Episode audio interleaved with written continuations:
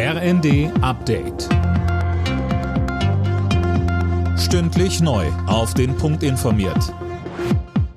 Ich bin Dirk Jostes. Guten Abend.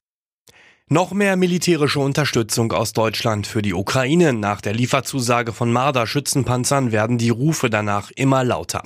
Fabian Hoffmann im Fokus sind die Leopard-Kampfpanzer. Genau, da wird von vielen Seiten gefordert, dass Deutschland auch dabei seine Blockadehaltung aufgibt, so beispielsweise die CSU, aber auch innerhalb der Ampelparteien Grüne und FDP. Der ukrainische Botschafter in Deutschland, Makeyev, zeigt sich in der Wirtschaftswoche optimistisch. Dass mehr und mehr gesagt wird, dass die Ukraine bis zu einem Sieg unterstützt werden muss, ist eine vielversprechende Ausgangslage für Regierungsentscheidungen, auch mit Blick auf die Lieferung von Leoparden, so Makeyev.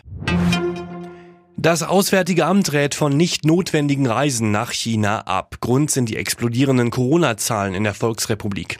Das Bundeskabinett hat bereits offiziell eine Corona-Testpflicht für Reisende aus China beschlossen. Bundesaußenministerin Baerbock hat bestürzt auf die jüngsten beiden Hinrichtungen im Iran reagiert. Sie will den Druck auf Teheran nun weiter erhöhen. Nanjo Kuhlmann berichtet. Baerbock sagt, dass die beiden Demonstranten vom Regime hingerichtet wurden, weil sie sich dem brutalen und menschenverachtenden Handeln nicht unterwerfen wollten.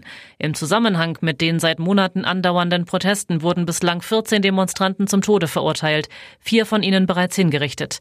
Nach den ersten beiden Hinrichtungen im Dezember hatte die EU Sanktionen gegen den Iran verhängt, die laut Experten die schon ohnehin schwere Wirtschaftskrise weiter verschärft haben.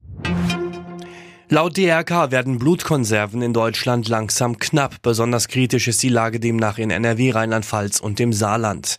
Hier habe sich die Situation über den Jahreswechsel zugespitzt, weil viele Spender krankheitsbedingt ausgefallen sind. Alle Nachrichten auf rnd.de